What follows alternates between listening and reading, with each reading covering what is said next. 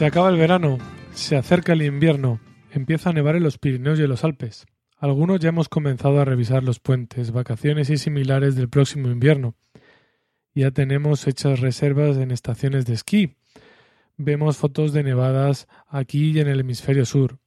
Los esquiadores profesionales empiezan a preparar la temporada que empieza en nada, en un par de meses. Quedan cuatro meses y medio para que empiece, el 9 de febrero, las próximas Olimpiadas de Invierno en Pyeongchang, Corea del, no me acuerdo, Corea del Sur, en 2018.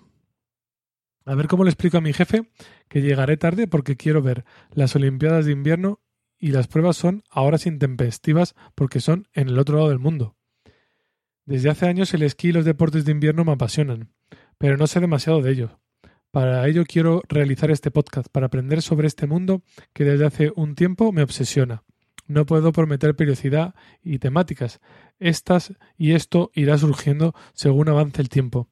Creo que empezaremos hablando sobre las distintas modalidades, competiciones, pruebas olímpicas y veremos a qué más llegamos. Espero que sea de interés para alguien además de para mí. En breve, en los mejores productores de podcast tendréis el primer episodio. No desfallezcáis. Se aproxima la próxima glaciación.